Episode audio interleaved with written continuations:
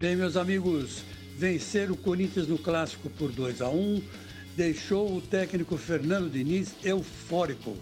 E não é para menos, afinal de contas, é, tudo que ele fez durante a partida, as alterações, as orientações técnicas, né, o padrão de jogo, finalmente deram as caras, né?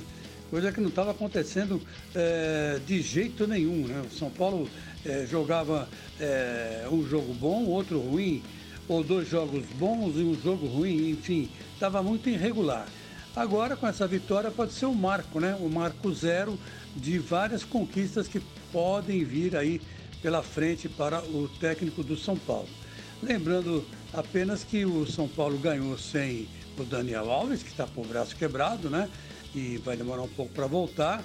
E ganhou com o Hernanes, né? O Hernanes que no meio da molecada acaba passando aquela experiência gostosa, aquele equilíbrio emocional, né? Que o garoto geralmente não tem. Se bem que esses meninos aí, formados em Cotia, eles são quase que profissionais, eles, eles saem direto da, da, da é, das equipes de base e podem ser usados no time principal porque eles têm o mesmo ritmo, né? O São Paulo tem isso e lembra um pouco assim o Barcelona de, de longe, né?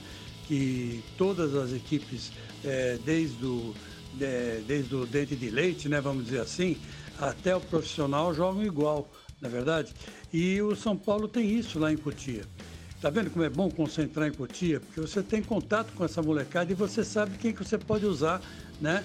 Desses meninos que estão aparecendo agora no São Paulo, que é uma geraçãozinha de ouro essa aí, né? De repente, né, vários jogadores vão ser aproveitados e depois, evidentemente, vendidos, porque o São Paulo é, não é, é assim, é um time, é um time mercador, né? É um time que é, coloca tudo quanto é joia na vitrine assim que acha joia, né? Enfim, não dá para confiar muito nos dirigentes do São Paulo. Mas vamos ver, tem eleição, tem tudo, pode ser que a filosofia mude. E tenho dito.